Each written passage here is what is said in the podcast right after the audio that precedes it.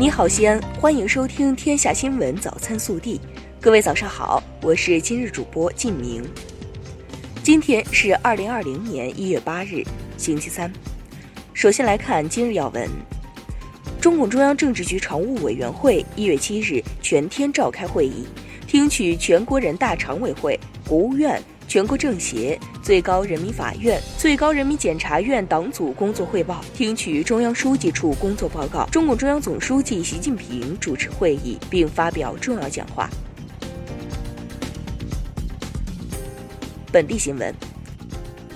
一月六日、七日，省委常委、市委书记王浩赴杭州吉利集团总部对接重点项目合作。并考察杭州亚运会场馆建设、运营管理等情况。一月七日，公安部发布最新统计数据显示，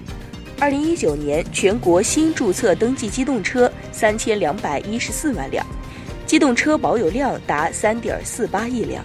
其中新注册登记汽车两千五百七十八万辆，汽车保有量达二点六亿辆。私家车、私人小微型载客汽车保有量首次突破两亿辆，西安以三百四十三万辆汽车保有量位列全国第八位。记者昨日从市国资委获悉，二零一九年一至十二月，预计市属国有企业资产总额达到一点九四万亿元，同比增长百分之三十一点三，营业收入一千两百四十七点七亿元。同比增长百分之十五点一，利润总额七十四点四一亿元，同比增长百分之十六点一，利税总额一百五十八点六亿元，同比增长百分之二十一点零六，主要经济指标全线飘红，创五年来最好水平。七日，记者从市城管委办公室获悉。我市已全面启动部分城市管理事权下放移交工作，向城六区、西咸新区、沣东新城及高新区、经开区、曲江新区、浐灞生态区、国际港务区下放移交道路桥涵管理、路灯管理、广告牌匾管理、行政许可、行政处罚等事权。据了解。此次事权下放移交涉及八百八十七条城市道路、二十二座市管市政桥涵、一百三十八座市管人行过街天桥、八十处待征市政道路。二零二零年春运将从一月十日开始，二月十八日结束，共计四十天。记者昨日获悉，经初步预测，二零二零年我市春运旅客发送量将达到两千零六十点九一万人次。与上年春运相比，略有增长。昨日，西安交警支队发布消息称，六家车驾管服务站可办理六年内车辆免检服务，并将陆续增加其他网点。记者七日获悉，雁塔区计划打通的穆家村北侧规划路已于近日顺利建成通车。近日。高新区七部门联合印发关于加强消防车通道管理的通告，禁止占用、堵塞、封闭消防车通道，违者最高罚五万元。一月七日，由陕西省商务厅、陕西省农业农村厅、西安市商务局等主办的二零二零陕西省新春年货购物节西安会场，第十八届西安年货节。第四届中国关中年俗文化展在西安曲江国际会展中心和省体育场两地同时开幕。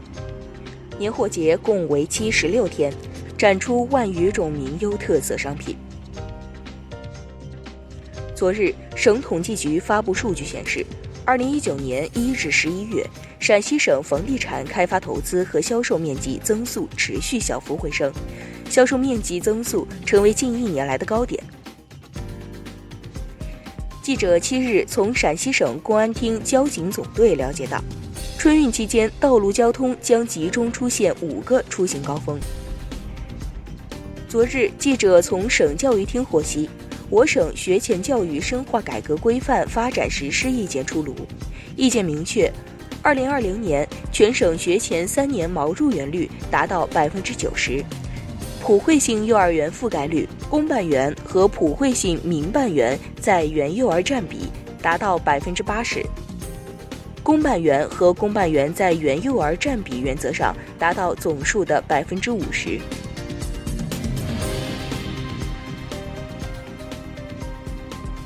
暖新闻：一月四号二十时许，动二六七零次列车正点到达天水南站。列车长段碧云看到站台一端有两位女士抱着一个孩子，其中一位女士还拿着两个氧气袋。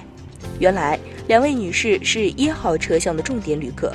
因孩子病情严重，需要转院到西安医治。段碧云立即指定列车乘务员专人看护孩子。还提前联系好西安北站，协调患者家属进站来接孩子。一百一十分钟，在高铁工作人员的精心照顾下，危重患儿被平安转送到西安，及时送医接受治疗。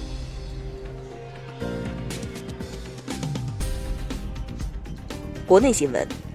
最高检日前联合全国妇联下发。关于建立共同推动保护妇女儿童权益工作合作机制的通知，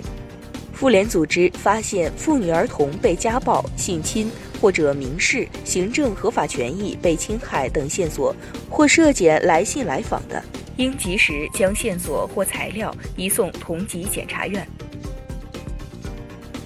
人社部七日明确。克扣无故拖欠农民工工资数额达到认定拒不支付劳动报酬罪数额标准的，还有因为拖欠农民工工资违法行为引起群体性事件、极端事件，造成严重不良社会影响的，这两种情形应当被列入拖欠工资的黑名单。近日，教育部印发《中小学教材管理办法》，明确，教材使用应严格遵照选用结果。不得以地方课程教材、校本课程教材等替代国家课程教材；义务教育学校不得使用境外教材；普通高中选用境外教材，按照国家有关政策执行。国家外汇管理局七日发布数据，截至二零一九年十二月末，我国外汇储备规模为三万一千零七十九亿美元，较十一月上升一百二十三亿美元。升幅百分之零点四，较年初上升三百五十二亿美元，升幅百分之一点一。北京时间一月七日二十三时二十分，中国在西昌卫星发射中心用长征三号乙运载火箭成功将通信技术试验卫星五号发射升空，卫星顺利进入预定轨道，任务获得圆满成功。中国航天发射二零二零年迎来开门红。中央气象台预计，今年春运期间，一月十日至二月十八日，全国大部地区气温偏高，华北至江南等地降水偏多，南方发生大范围持续性低温雨雪冰冻灾害的可能性小。我国著名神经药理学家、中国工程院院士、中科院上海药物研究所研究员迟志强先生因病医治无效，于一月七日逝世。享年九十五岁，他是我国神经药理学学科的开拓者之一，在抗放射损伤药物、神经系统药物研究方面取得了突出成就。七日，中国首艘国产航空母舰“山东舰”舰徽、舰标纪念品、舰帽、拼装模型、银质吊牌等文创产品面向全球正式发布。据了解。设计团队在两年半时间里，历经二十八高打磨，最终完成了山东舰舰徽舰标的设计。近日，一段四川男童被绳绑住悬空在空中救猫的视频引发关注。据了解，事发前老人的猫被困在四楼阳台，老人从五楼将男童放到四楼引救猫。辖区居委会回应称，值守老人与男童系祖孙，均平安。已对当事人进行批评教育。微调查。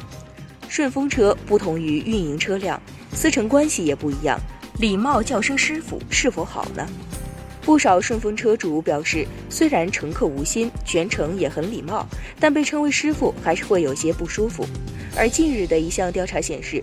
百分之八十一的网友不支持称顺风车主为师傅认为用先生哥们儿兄弟这类能体现平等关系的称呼更合适。对此你怎么看？更多精彩内容请持续锁定我们的官方微信。明天不见不散。